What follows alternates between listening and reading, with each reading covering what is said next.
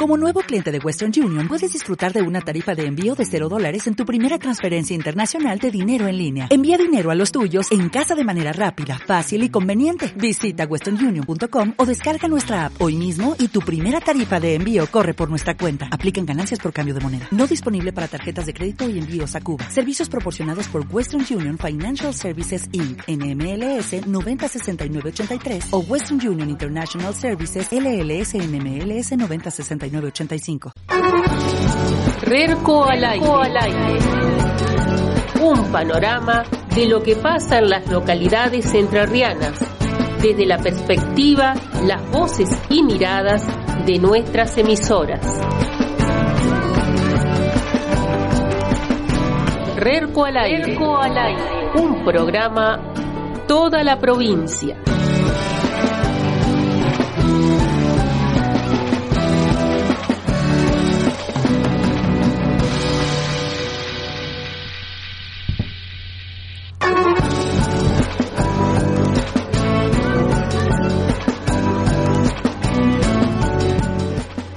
Bueno, bienvenides, queridas, queridos, querides oyentes, a un nuevo noticiero periodístico que llamamos Rerco al aire, el cual producimos las seis radios que integramos Rerco. En estos minutos de aire radial les invitamos a recorrer diferentes lugares de la provincia a través de las radios que estamos dentro de esta primera red de comunicación comunitaria. Vamos a presentar a nuestras radios compañeras que nos van a estar eh, acompañando durante este informativo. Tenemos a la Redota de Villaguay. También vamos a compartir informes de Barriletes, Radio Barriletes desde Paraná, Zapucay de Colón, El Faro desde Concordia, Inclusión de Gualeguaychú y también nosotros abriendo puertas desde Rosario del Tala. Somos las seis radios que integramos RERCO y que producimos este informativo periodístico RERCO al aire. Porque creemos y entendemos a la comunicación como un derecho humano este informativo busca reflejar aquellas voces que forman parte de espacios sociales y comunitarios dedicados a construir y visibilizar esos acontecimientos que son parte de, nuestra vida cotidiana y nos representan como entrerrianos y entrerrianas que somos. Desde acá, desde Radio Comunitaria, abriendo puertas por el dial de la 103.5, funcionando desde el Hospital de Salud Mental Dr. Luis Ellerman, Estamos Fabiana Frigo y Nuli Gismondi Rojas conduciendo este informativo. Bienvenida, buen día, Nueli. Buenos días, buenos días para toda la audiencia. Rápidamente, en este recorrido radial que hacemos por toda la provincia, las radios comunitarias, nos vamos para Colón, hermoso Colón. Vamos. Allí están nuestros compañeros de Radio Zapucay. Al aire. Un programa toda la provincia.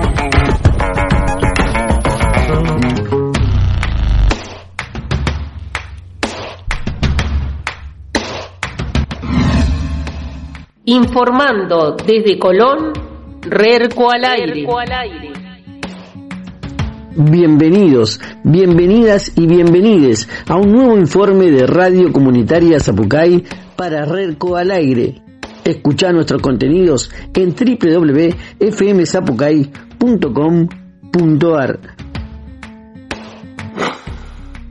En la Semana Mundial de la Lactancia Materna hablamos con Crisia Serrati. Ella es poricultora y cada jueves nos trae su columna en la mañana informativa de la radio. Este año la conmemoración se enmarca en el lema Apoyar la lactancia materna para un planeta más saludable. Gente, como prometimos, estamos en comunicación telefónica con su columna de todos los jueves eh, con Crisia Serrati en la Semana Mundial de la Lactancia Materna. Hola Crisia, buenos días, nos recibís bien por ahí. Hola chicos, buen día, sí, los escucho bien. Bueno, bien, bien, bien, perfecto, fuerte y claro. Bueno, Crisia, un gusto saludarte, buen día para vos. Eh. Ya nos adelantaste que ibas a hablar un poco de esto, así que eh, seguramente va por ahí tu columna del día de hoy. Eh, sí, sí, la Semana Mundial de la Lactancia la estamos transitando ahora. Eh, las semanas, como siempre hablamos en la columna, las semanas están para concientizar, ¿no? A veces Em, la semana del parto respetado lo mismo, pero pasa em, que a veces se, se, entiende o se siente que cuando hablamos de estas cosas dejamos de lado otro o hacemos sentir mal a lo que no pasa de la misma manera que hablamos en las semanas, ¿no? Bien. Eh, cuando hablamos del parto respetado, hablamos de, bueno, las mamás que tuvieron parto por cesárea, no, bueno, no, que me siento mal porque no sé qué, y las mamás de cuando hablamos de lactancia de la semana de la Semana Mundial de la Lactancia, las muchas mamás sienten culpa o, bueno, eh, las ideas de las semanas están para esto, para que aquellas personas que no tienen hijos, que no hay bebés en su familia, eh, sepan qué es lo que está pasando con la lactancia en el año que estamos viviendo en este año, por ejemplo, ¿no? eh, no es para buscar generar ninguna otra cosa que no sea para concientizar y para informar. Eh, porque quizás si nuestra lactancia no fue, si no lo decíamos, si fue fallida, si pasaron un montón de cosas, si, si nos seguimos informando para una amiga, para una hermana, para mi otra futura lactancia, para mi otro futuro hijo, para quien sea de las palabras y la información va a estar y la vamos a poder ayudar desde ese lado también, ¿no? Pensarlo así, eh, sin buscar eh, otro otro porqué. Eh, este este año el lema es eh, promover la mm, la lactancia materna ayuda a un planeta más saludable. El año pasado fue empoderarnos por la lactancia. Y entonces cuando empezamos a ver un poquito lo que plantea, digamos, que Cine plantea informar, ¿no? Como siempre, anclar, observar, capacitar, eh, charlar sobre estos temas, de repente todas las redes están hablando de esto, todos estamos hablando de esto, pero sirve, por ejemplo, como la columna de Anto el otro día y de Angie para hablar eh, de la nutrición, para hablar de, sí, para todo esto sirve. Como actores sociales necesitamos estar, eh, a veces no podemos estar en todos los temas, pero bueno, eh, ahí están hablando de escuchar a ver qué onda, a ver de qué se trata, qué está pasando ahora, y sigo con mi vida, ¿no? Es como por ahí, digamos. Em, pero bueno, si conseguimos a la salud, como siempre hablamos, de, desde el lado integral, digamos, no solo salud como estado físico, sino psíquico, emocional y todo, eh, si hablamos de un planeta saludable, hablar solo de fórmula contra lactancia materna no tiene mucho sentido, ¿no? Porque a veces las discusiones se van para ese lado si bien sabemos que la fórmula no es eh, ni mejor ni peor, ni va a estar bien o va a estar mal, que no es un cuco, que está diseñada y está hecha y salva vidas, eh, sí, eh, no tenemos, la contaminación que requiere hablar, eh, producir fórmula es mucho más alta que la contaminación de la leche materna, que sí existe, ¿no? Porque como hablamos siempre de esto de los de, las, de los factores endocrinos de todo esto, que la leche materna y contaminación también, pero obviamente que es a más bajo costo y a mayor beneficio, ¿no? Em, pero, por ejemplo, hacer un litro de leche en polvo lleva 4.000 litros de agua. Entonces, la, la cadena de producción de la leche, em, digamos, contamina y, no protege al medio ambiente ni al planeta desde su producción hasta su elaboración, su, su distribución, su consumo, eh, pero sin entrar en el detalle mínimo, me parece que es interesante hacer foco en por qué el planeta puede ser más saludable si apoyamos la lactancia materna. Eh, y pensarlo en apoyar a lactarios, a que las mujeres puedan sacarse leche si es su deseo en lactarios y en lugares de trabajo limpios, eh, que los tengan que una mamá no tenga que estar preocupada por volver al trabajo, sino que ella pueda tener la información de cómo se debe extraer la leche, cómo se debe guardar. Si voy a la farmacia y pregunto, en la farmacia me pueden dar información actualizada de un sacaleche, de una pezonera. Eh, si pienso en el trabajo y en el empleador que eh, le digo me tengo que ir, me tengo que sacar, me, quiero y, el empleador, eh, yo decía el otro día, si alguien pudiera ver las tetas de esa mamá cuando esa mamá está pidiendo, no pondría ni un solo segundo de duda en dejarla salir corriendo a sacarte leche, ¿sí?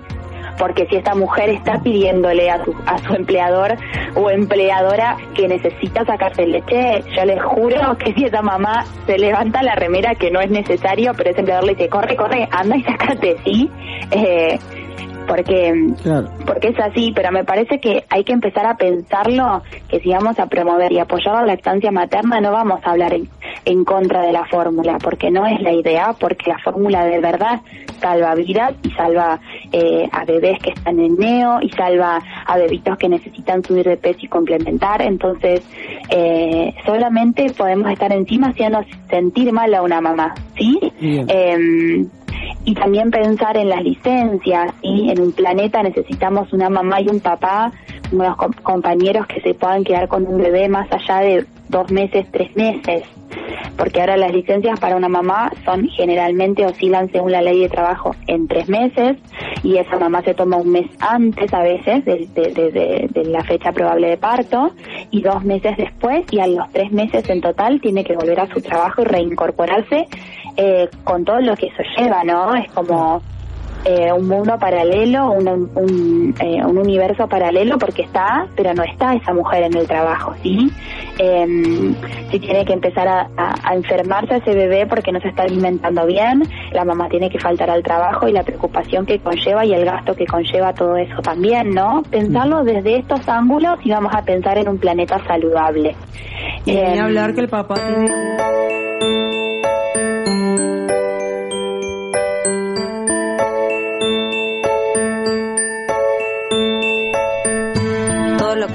a tu bebé para crecer sano y fuerte está en vos. La leche materna tiene exactamente el tipo y cantidad de nutrientes que tu hijo necesita. Contiene anticuerpos que lo protegen de muchas enfermedades. Es segura, está siempre lista y es gratis. Dale la teta. Dale la teta. Dale la teta. Dale la teta.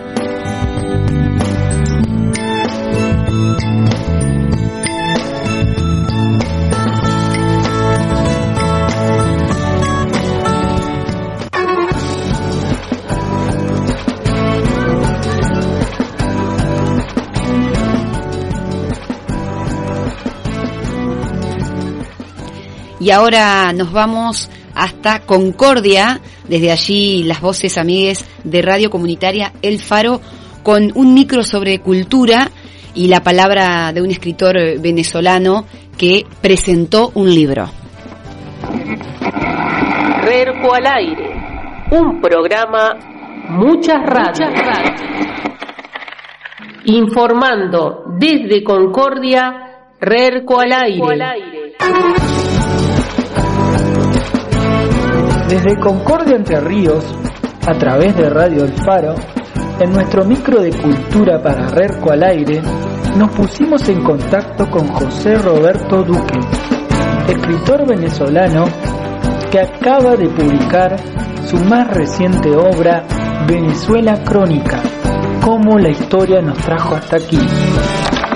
Hola, saludos, un abrazo para las compañeras y los compañeros de la radio El Faro entre Ríos. Saludos a todos ustedes, a la gente que vive en los alrededores y a la gente que escucha la radio desde cualquier lugar del planeta vía internet. Consultado sobre la hipótesis central que propone su libro, José Roberto nos decía, el libro plantea que nuestra vulnerabilidad actual ¿no? de, de la sociedad venezolana un libro referido a Venezuela, nuestras mayores debilidades y también muchas de las fortalezas que guardamos por allí fueron una construcción de todo el siglo XX venezolano, ¿no? A nosotros nos moldeó como sociedad eh, el imperio norteamericano, el hambre de petróleo del mundo y la, forma de depredadora en que Estados Unidos dispuso de nuestro petróleo y nos convirtió en una sociedad parasitaria. Ese es el origen de nuestra debilidad. Un, un acto imperial de sojuzgamiento de nuestro pueblo nos convirtió en, uno, en una sociedad que tiene bastantes flancos débiles.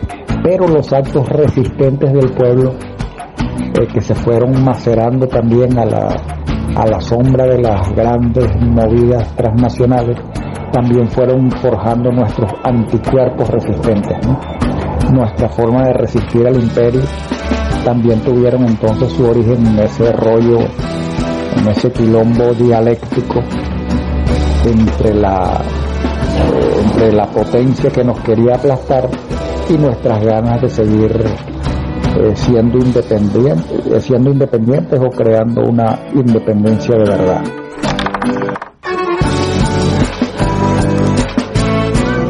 El libro fue editado en Argentina por la editorial independiente Tinta Limón.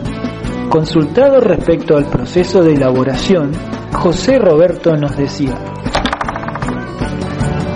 El proceso de elaboración del libro fue eh, de común acuerdo con la gente de Tinta Limón.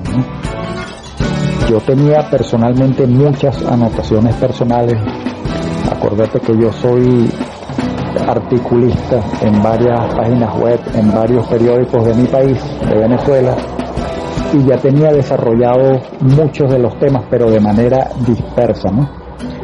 Eh, conozco la historia de Venezuela, tengo información y datos de muchos personajes y cuando la gente de Tinta Limón me propone organizar toda esa información alrededor de un libro que les explique a los no venezolanos cómo fue que nos metimos en este tremendo problema, ¿no? este problema al borde del colapso que nos tiene eh, eh, la agresión estadounidense básicamente. Cuando Tinta Limón me propone ese, esa tarea de organización se me dio fácil y agradable fue porque fue como responderle a unos amigos argentinos una cantidad de cuestiones que los venezolanos hace rato que nos dejamos de preguntar. Sobre las temáticas que aborda el libro y aquellas a las cuales le hubiera gustado profundizar aún más, el autor de Guerra Nuestra, no escuches a su canción de trueno, Vivir en Frontera, nos decía lo siguiente. Se quedaron muchos temas por fuera, ¿no? Este, es la historia de un siglo, es el resumen de un siglo de historia venezolana y por supuesto que se iban a quedar cosas por fuera. Eh, si me dieran tiempo para volver a escribir el libro, yo no dejaría por fuera, por ejemplo, el tema de la educación, eh, de cómo el sistema educativo venezolano eh, deformó u ocultó una cantidad de información que hoy nos serviría para explicarnos muchas cosas. Eh, eh, el tema está rosado, eh, rosado con Z, ¿no? Está tocado sutilmente en algunos momentos. A, a lo largo del libro, ya que el libro en sí mismo es un ejercicio de contar una historia, pero no como me la contaron en la escuela, sino como, bueno, mi malicia actual, mis años de militancia, y nuestro descubrimiento colectivo de algunos secretos espantosos eh, me han obligado o empujado a reinterpretar la visión que tengo de la historia de mi país. Pero esa revisión de cómo fue que nos ocultaron información, cómo fue que nos deformaron la visión que teníamos de algunos personajes clave, eh, me parece a estas alturas del campeonato que fue un crimen espantoso, ¿no? cómo la historia del pueblo fue contada a conveniencia de unos tipos poderosos y bueno, una cantidad de personajes y de procesos no se nos contó nunca o se nos contó de manera interesada.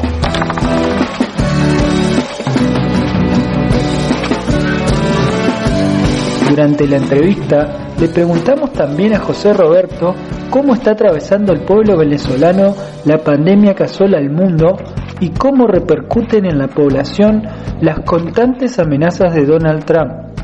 Esto nos dijo. Mira, por fortuna, eh, digo, eh, somos afortunados los venezolanos en tener un ya largo entrenamiento en materia de situaciones al borde del colapso. Es decir, lo que estamos viviendo nosotros en este momento se parece bastante a lo que vivimos en el año 2002 y 2003 bajo la presidencia de Hugo Chávez.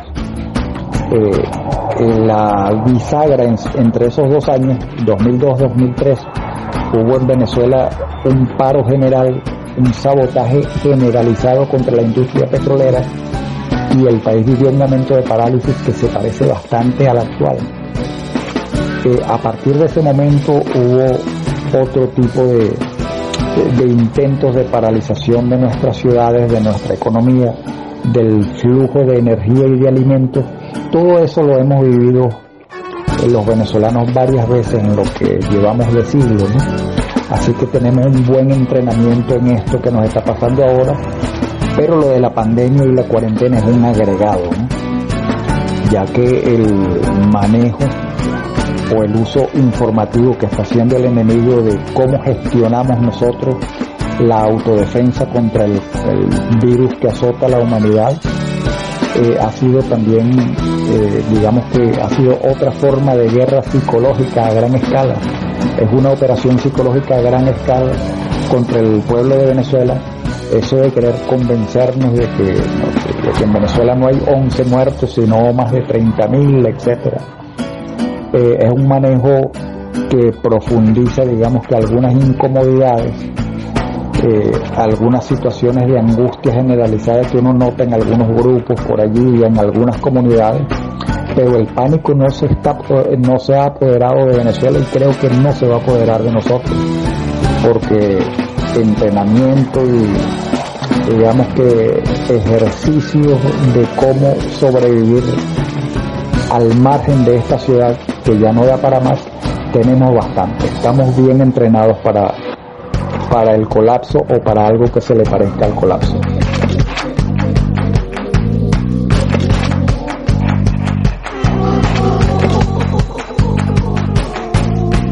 Así pasaba José Roberto Duque, autor del libro Venezuela Crónica, por nuestro micro de cultura de Radio El Faro para Rerco al Aire.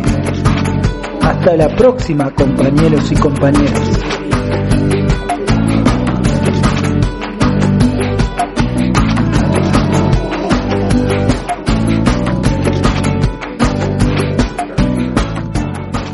Dejar de fumar ayuda a experimentar una vida sana, sin humo, con más energía y en mejor forma.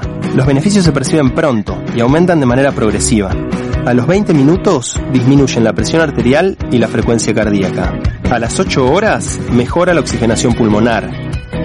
A las 48 horas se recuperan los sentidos del gusto y el olfato. A las 72 horas se normaliza la función respiratoria. A los 6 meses disminuyen los catarros, resfríos y bronquitis. Al año, el riesgo de ataques cardíacos se reduce a la mitad. A los 4 años, el riesgo de padecer enfermedades del corazón se iguala con el de los no fumadores. A los 10 años, las probabilidades de padecer cáncer de pulmón disminuyen a la mitad. Apaga el cigarrillo y comenzá a disfrutar de tu vida.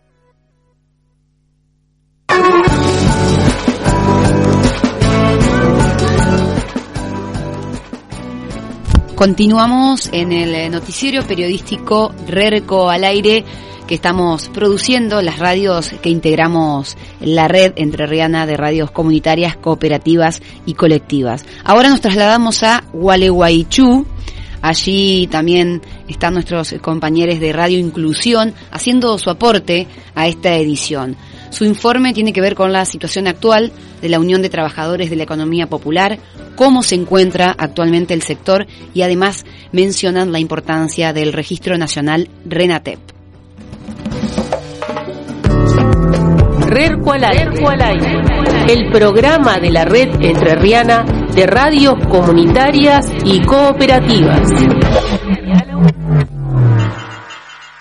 Informando desde Gualeguaychú, Rerco al aire.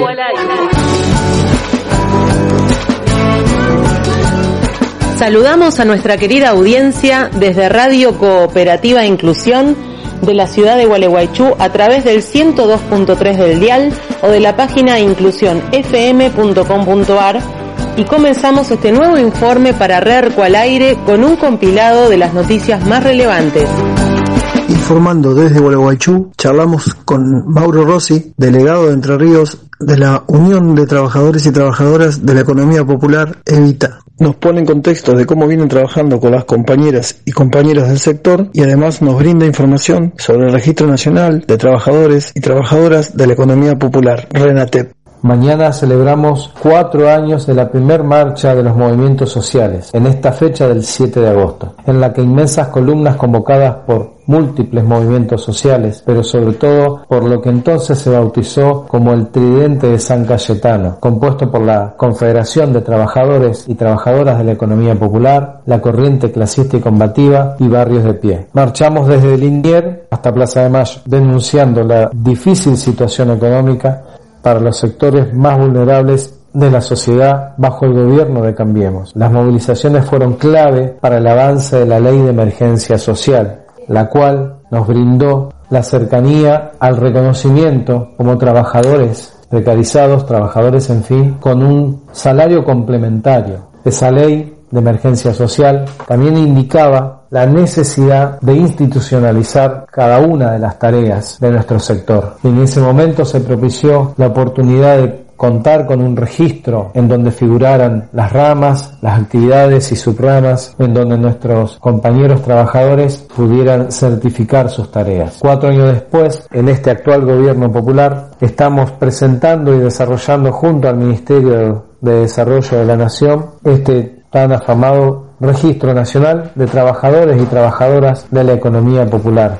en donde valoriza el trabajo, el respeto y la integridad de cada uno de los trabajadores. La propuesta es poder contar con este censo para visibilizar dónde estamos, qué estamos haciendo, cuántos somos, a qué nos dedicamos, cómo nos organizamos, desde dónde nos nucleamos. Con esta información, el Estado Nacional podrá propiciar políticas para que nuestro sector empiece a tomar con herramientas reales los desafíos de la productividad nacional. El 2 de mayo pasado se le entregó al presidente Alberto Fernández un manifiesto para salir de la pandemia en donde establecíamos productividad y trabajo, en un pensamiento en donde desde las bases podamos aportar con nuestra fuerza y desarrollo de tareas, las cuales visibilizadas a partir del RENATEP brindarán una articulación al espacio de productividad nacional, entendiendo que dentro de los 24 millones de trabajadores que tenemos en Argentina, el 50% somos parte de lo que significa el Producto Bruto Interno. Somos los trabajadores de la economía popular que estamos incluidos dentro de esto.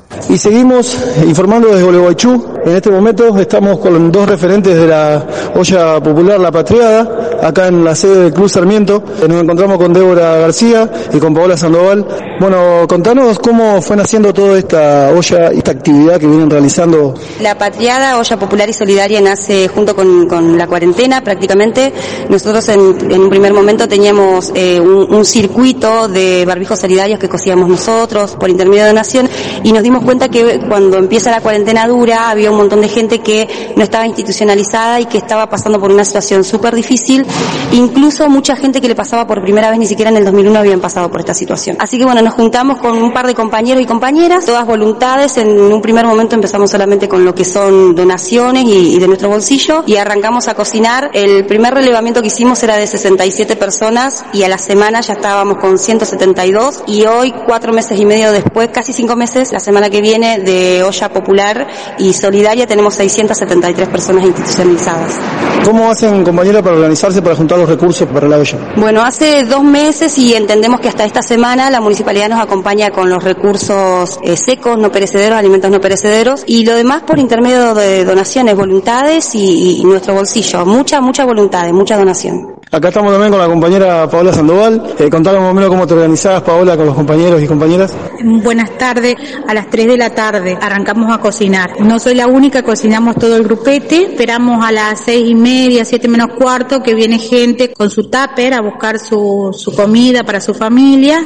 Y después salimos a la calle, repartimos por ciertos barrios que ya tenemos todo un circuito armado. Y bueno, y estamos terminando más o menos a las 9 de la noche. Muy bien. También ahora se viene una fecha muy especial, ¿no? Eh, ahora con, el tema del Día del Niño y demás de las niñas, ¿tienen armado algo, pensado algo con los, con los compañeros y compañeras de la olla?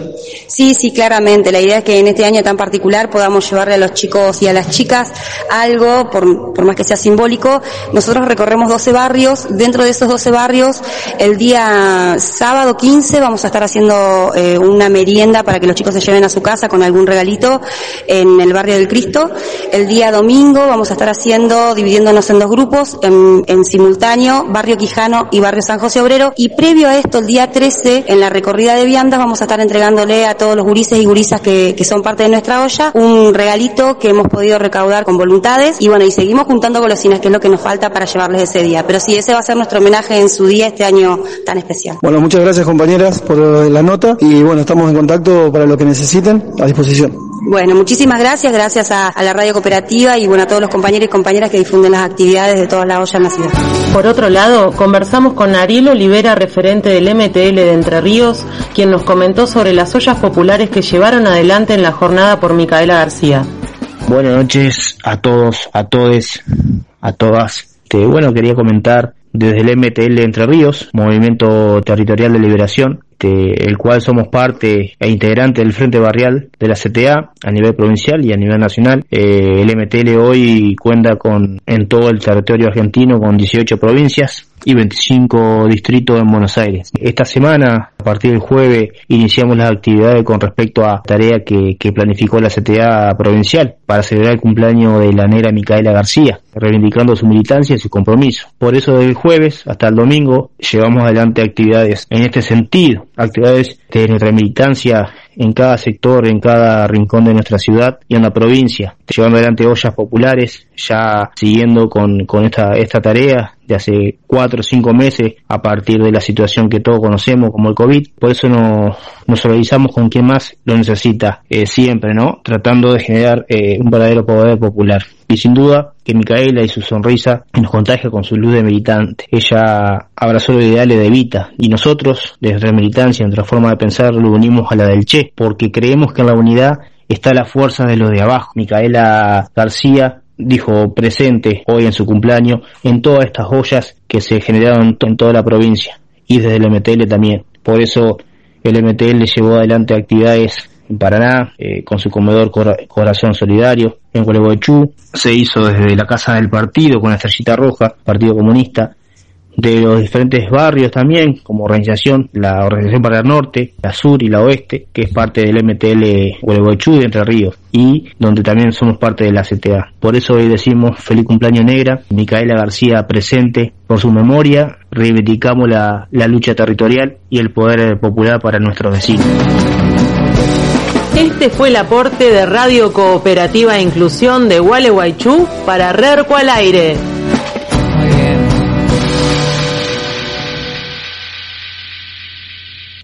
Para prevenir el coronavirus es importante limpiar los objetos de uso frecuente. Conoce este y todos los cuidados preventivos en www.argentina.gov.ar. Argentina Unida, Ministerio de Salud, Argentina Presidencia.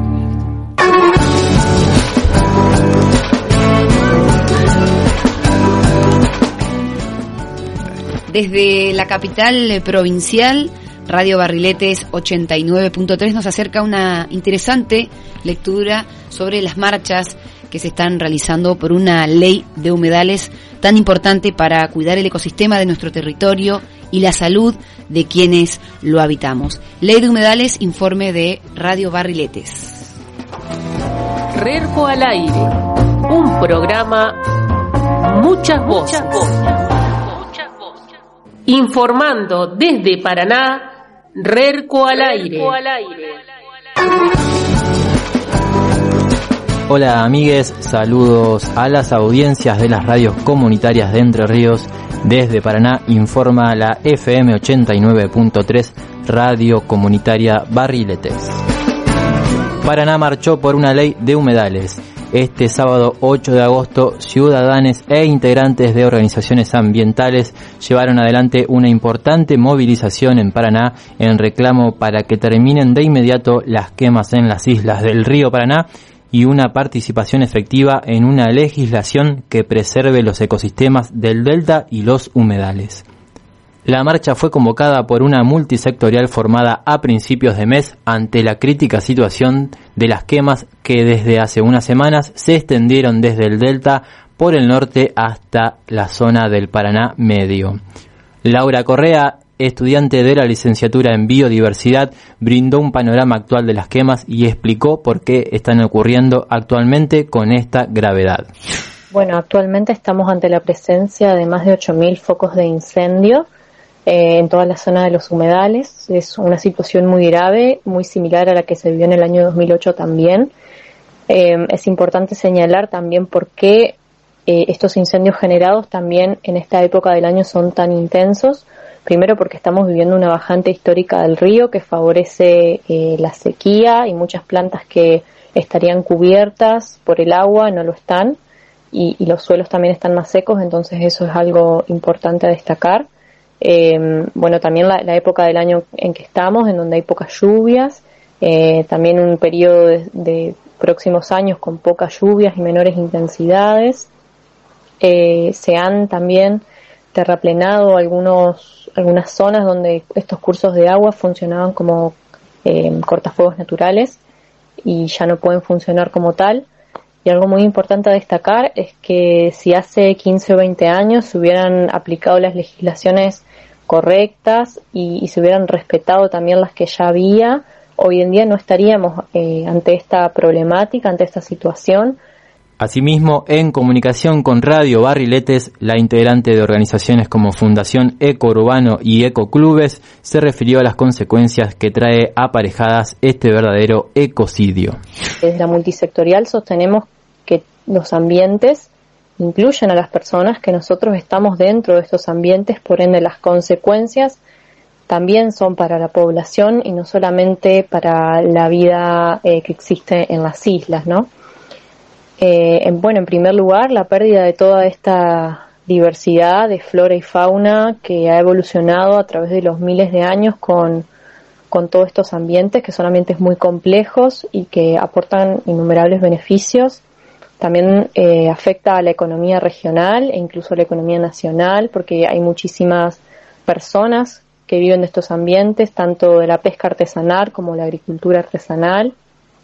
También me parece que es importante mencionar eh, no solo las consecuencias, sino la función que tienen los humedales y todo lo que significaría para nosotros perderlos, ¿no? Los humedales eh, son como esponjas, es decir, que absorben grandes cantidades de agua y la van regulando poco a poco, haciendo que la incidencia de las sequías y de las inundaciones no sean tan grandes, ¿no? Eh, esto es fundamental.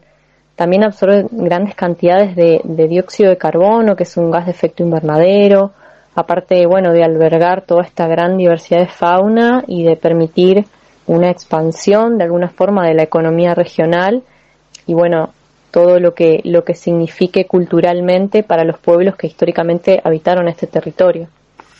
Son muchísimas las consecuencias que podemos mencionar, ¿no? Pero algo importante a destacar es que todo esto también es un tema de salud pública y un tema en que hoy en día, frente a la pandemia que estamos viviendo, afecta muchísimo. En el caso, por ejemplo, de los humos que se han visto en Rosario, en Santa Fe, en Paraná y en todas las localidades eh, aledañas y, no tanto inclusive, eh, que han estado respirando eh, estos humos, la calidad de aire ha bajado muchísimo a niveles incluso peligrosos para, para la población en general.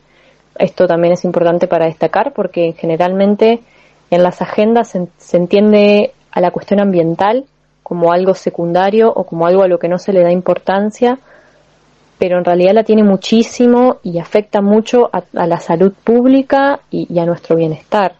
Debido a estos motivos, la multisectorial por el Delta realizó una nutrida movilización por las calles de Paraná el sábado 8 de agosto que partió desde Casa de Gobierno y llegó hasta la costa del río en el Parque Urquiza.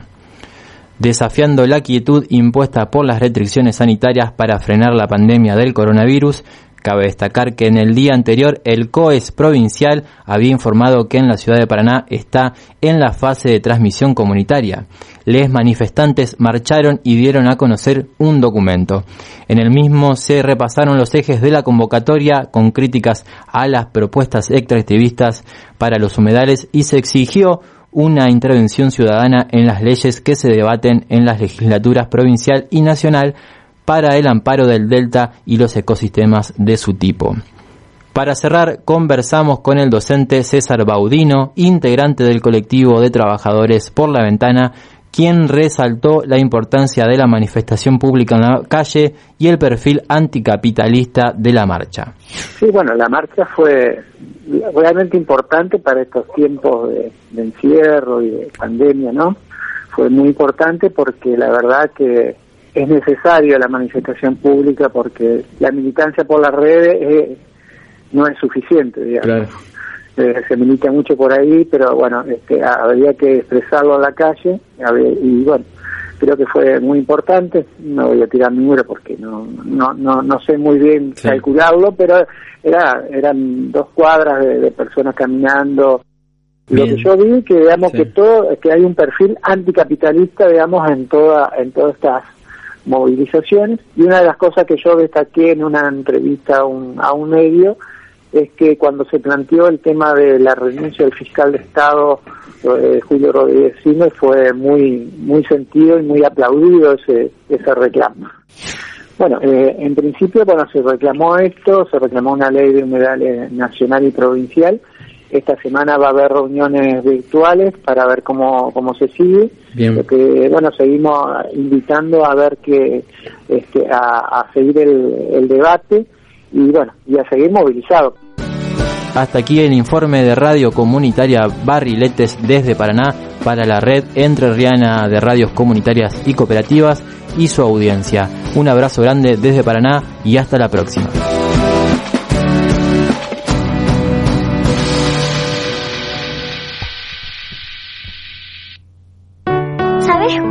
Manos se necesitan para tener un país sano? Todas. Y no importa la edad. Las manos hay que lavárselas a cada rato para matar virus y bacterias que te pueden traer enfermedades. Lávate las manos. Es un consejo del Ministerio de Salud.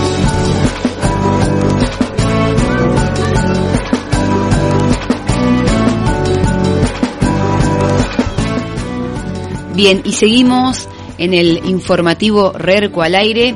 Y les queremos contar que aquí en Rosario del Tala, desde Radio Comunitaria Abriendo Puertas 103.5, les vamos a compartir una nota que hicimos a la psicóloga Marina Bonzi, trabajadora de la salud aquí en el Hospital de Salud Mental Dr. Luis Ellerman, esta institución en la cual estamos funcionando como radio comunitaria. Y Marina nos comentó sobre diferentes temas. Sí, entre ellos habló sobre la atención remota, esta nueva metodología que se está aplicando en todos los hospitales de la provincia y del país que tiene que ver con eh, la atención remota, básicamente a través de todas las vías de, comunicación, teléfono, WhatsApp, pero también destacar que nuestra institución forma parte de la red provincial del abordaje de las problemáticas de consumo. Al respecto, Marina Bonzi nos cuenta sobre estas iniciativas que está llevando a cabo el Hospital de Salud Mental Dr. Luis Ellerman.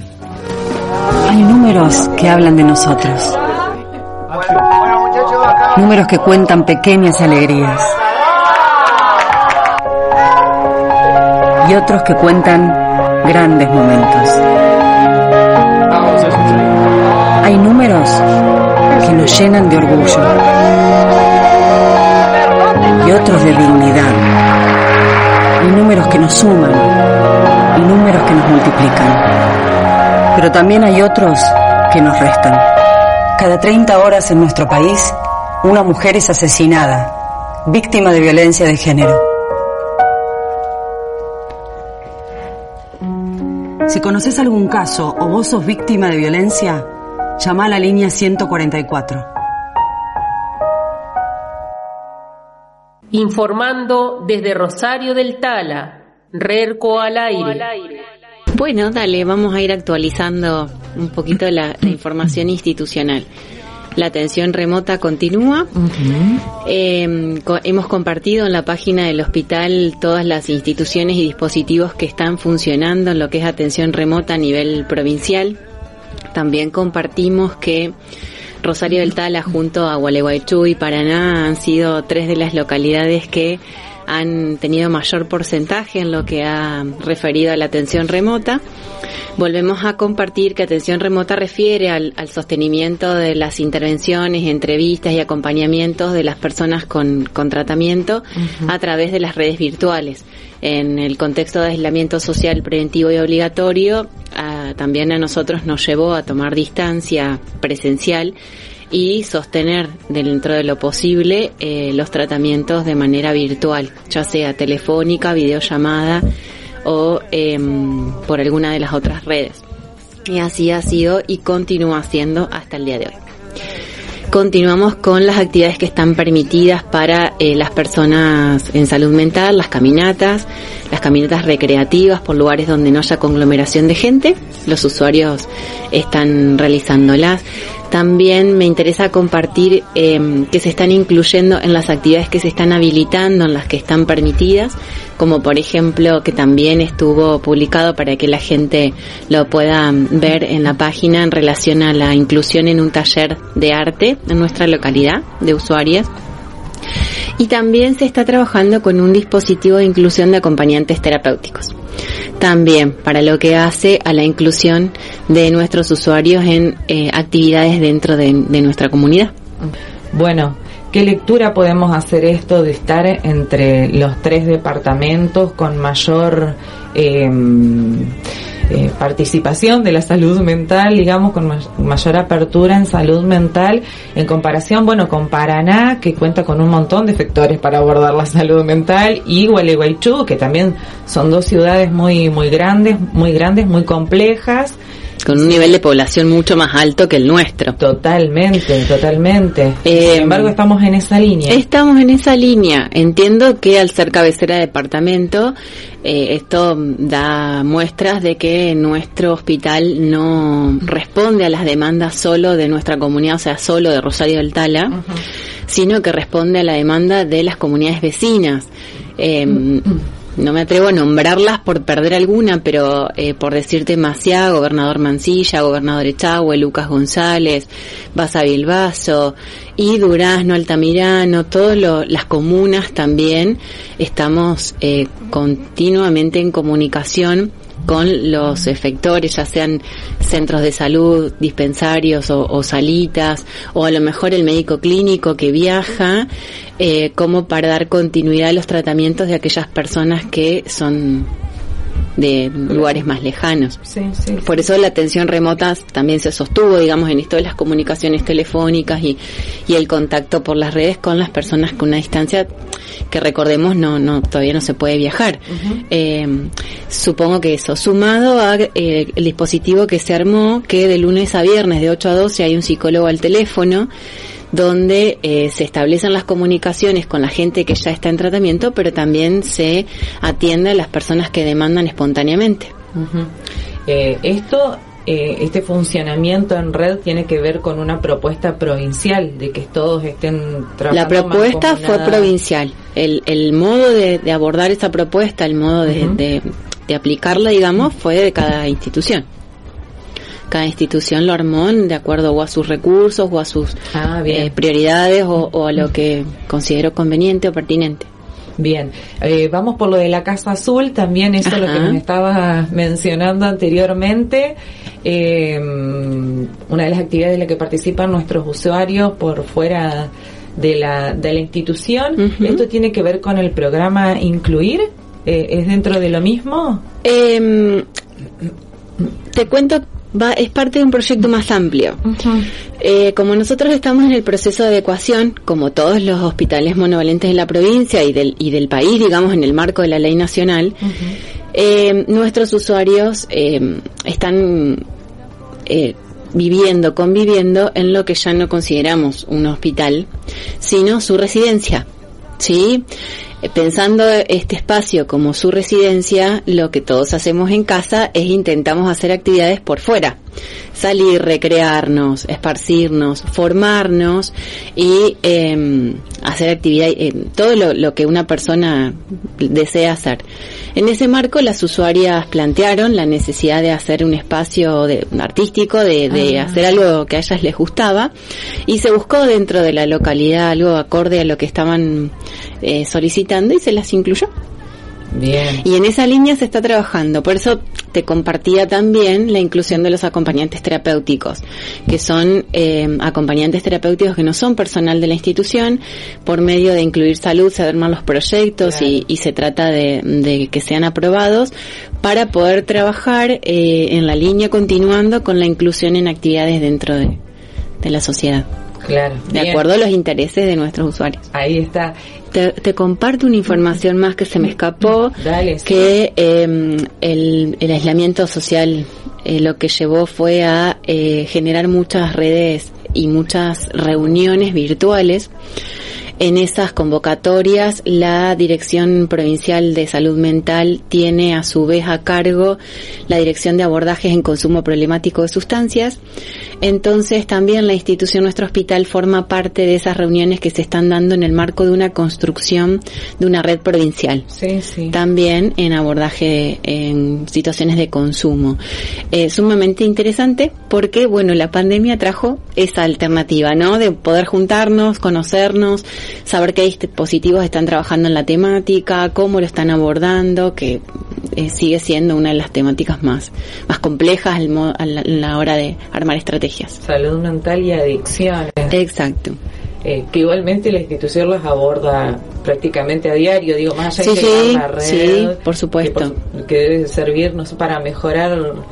La eh, red yo la entiendo como un soporte también de, de trabajar con otros. O sea, cuando uno arma estrategias, está bueno siempre poderlas compartir o si dentro de lo que uno está implementando mm, se le escapan ideas o, O alterna- tomar ideas de otro Exacto. O si necesitamos a veces contar con otros efectores, saber cuáles hay en la provincia y dónde están ubicados, los referentes de esos efectores y demás, es importante. que hayan este, pensado, fortalecido esta red, eh, tiene que ver con un poco lo que va arrojando o, o la, la, la pandemia, la cuarentena, el aislamiento. En, ¿O por qué en se parte refuerza esta red eh, esta red se, se iba a constituir igual porque Ah. se, eh, con- se mm, creó la dirección de abordajes en consumo problemáticos este año, en enero de este año. Entonces ya ahí la dirección probablemente iba a armar actividades de la Dirección Provincial de Salud Mental. Entonces no se pudieron armar las actividades presenciales, que seguramente capacitaciones, reuniones, asambleas o, o foros y demás, se hizo desde lo virtual. Bien, bien. Mari, gracias. Por favor. robamos más tiempo. Gracias. Radio Comunitaria 103.5.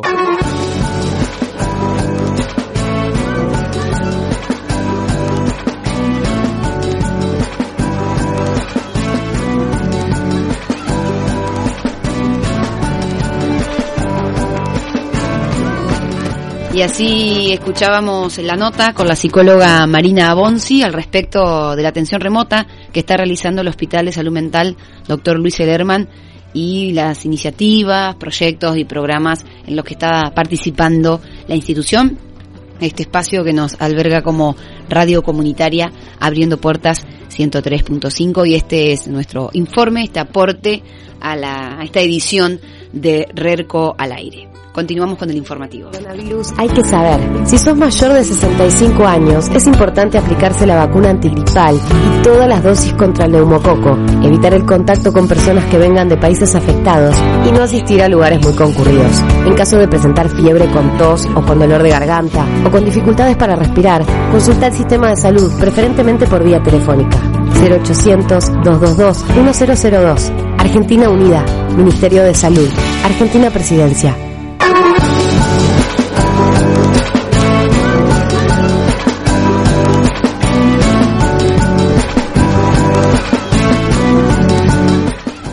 Y vamos terminando este recorrido periodístico, informativo, radial, grupal en la ciudad de Villaguay con el testimonio de radio comunitaria La Redota sobre mujeres emprendedoras de la economía popular de un barrio de la ciudad de Villaguay. Informando desde Villaguay, Rerco al aire. Hola queridos amigues de las radios comunitarias, cooperativas y colectivas de Entre Ríos. Acá le traemos un nuevo informe para Rerco al aire de la radio comunitaria La Redota de Villaguay. Héctor Santomil entrevistó a mujeres emprendedoras de la economía popular del barrio San Judas. Bueno, nos encontramos en el barrio San Judas, precisamente en la casa de Anabela. Nos van a contar cómo es la vida de la mujer luchadora del barrio San Judas. Eh, en principio, bueno, vamos eh, a hablar con una mujer que no es del barrio, pero que tiene un vínculo con, con la familia de este barrio. Este, nos contá quién soy y, bueno, cómo llegaron a conocerse.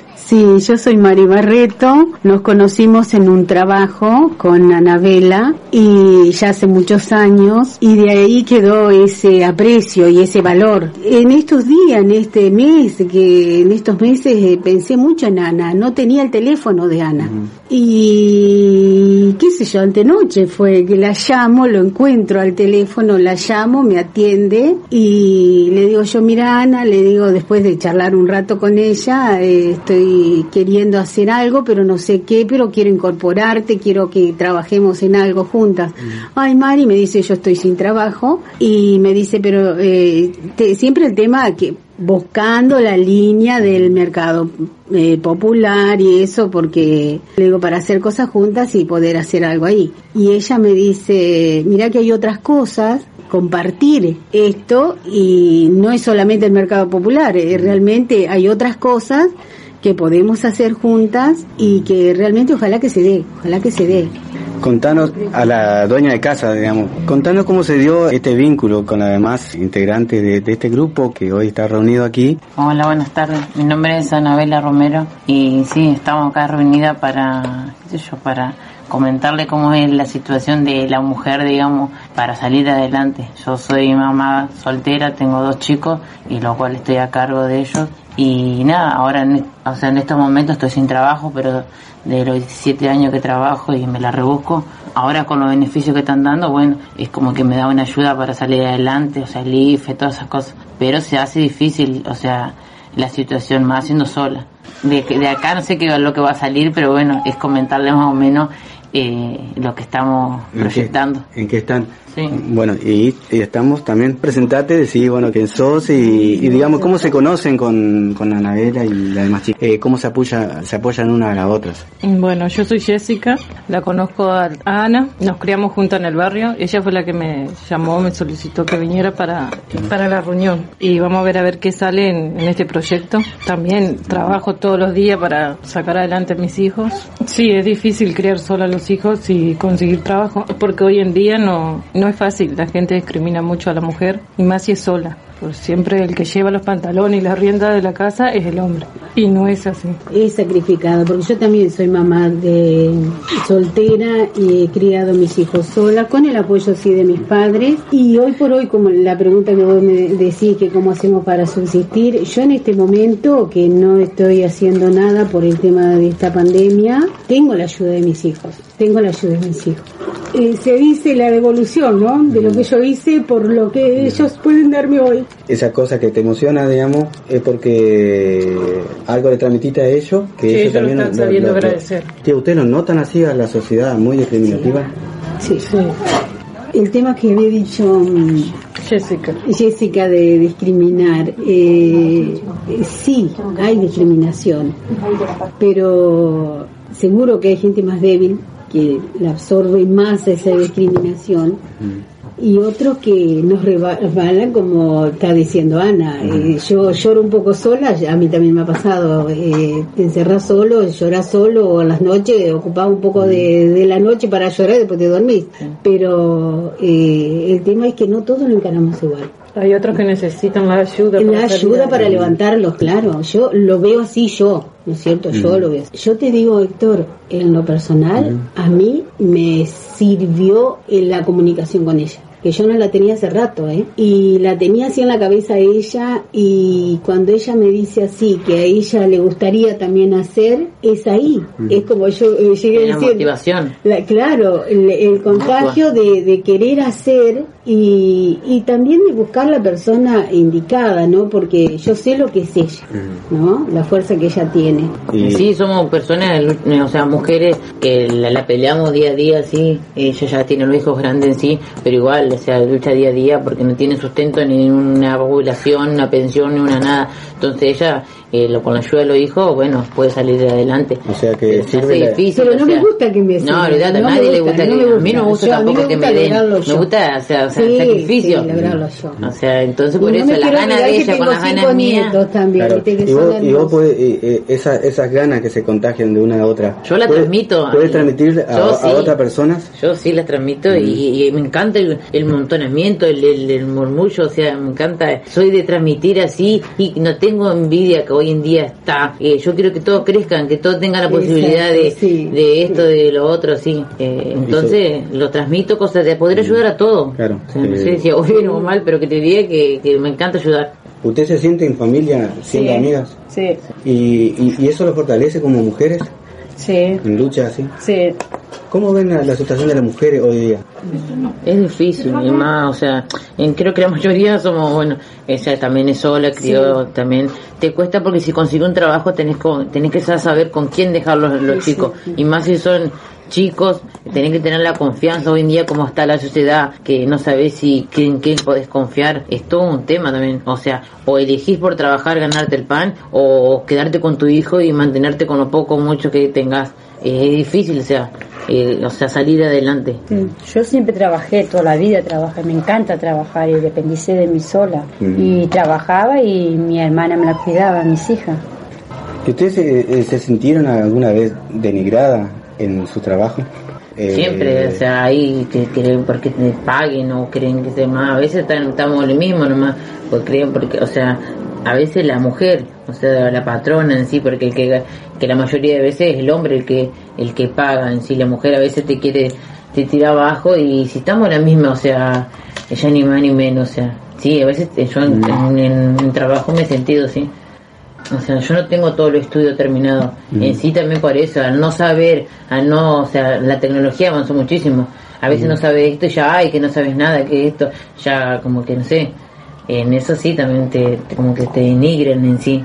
En eso me siento yo. Que a todos les llega un mensaje, espero que sea un mensaje bueno de que como, como no sé, el grupito este no nos defendemos, la peloteamos en un sentido de decir para salir adelante. Que es, es difícil hoy en día. Informando desde Villaguay, Rerco al aire.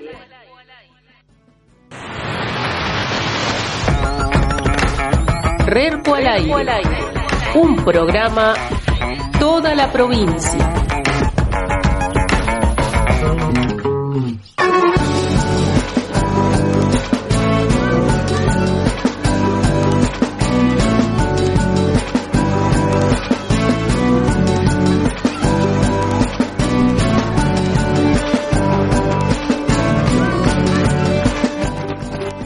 De esta manera hicimos un recorrido por todas las radios que conforman RERCO, esta red de radios entrerrianas, eh, red de radios cooperativas, comunitarias y colectivas, que conformamos RERCO y que hacemos este informativo, este viaje sonoro, colectivo, eh, con todas las radios compañeras que hacemos posible esta edición radial de perfil comunitario.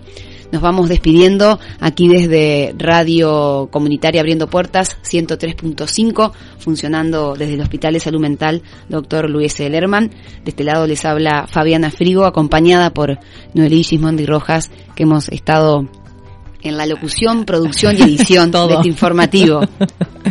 este este informativo que bueno pretende recorrer las radios de toda de toda la provincia y que ha sido sumamente variado ley de humedales eh, semana de la lactancia materna hablamos sobre la economía popular social regional de las mujeres hablamos también sobre las presentaciones de, de libros un espacio cultural la verdad que es un informativo sumamente rico en cuanto a las temáticas y eso la verdad que nos pone muy contentas Y sobre salud mental también. Salud mental, Es por una supuesto. Línea importante que nos atraviesa como radio y que también queremos compartir esta temática en, en este noticiero grupal.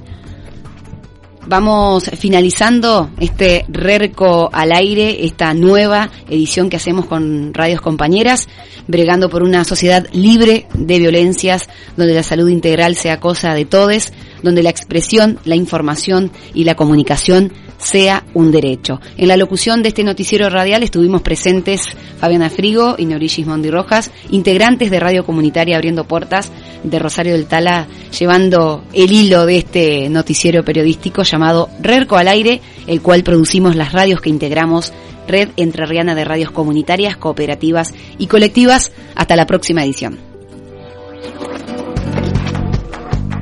Hasta aquí las voces de las emisoras integrantes de la red entrerriana de radios comunitarias y cooperativas.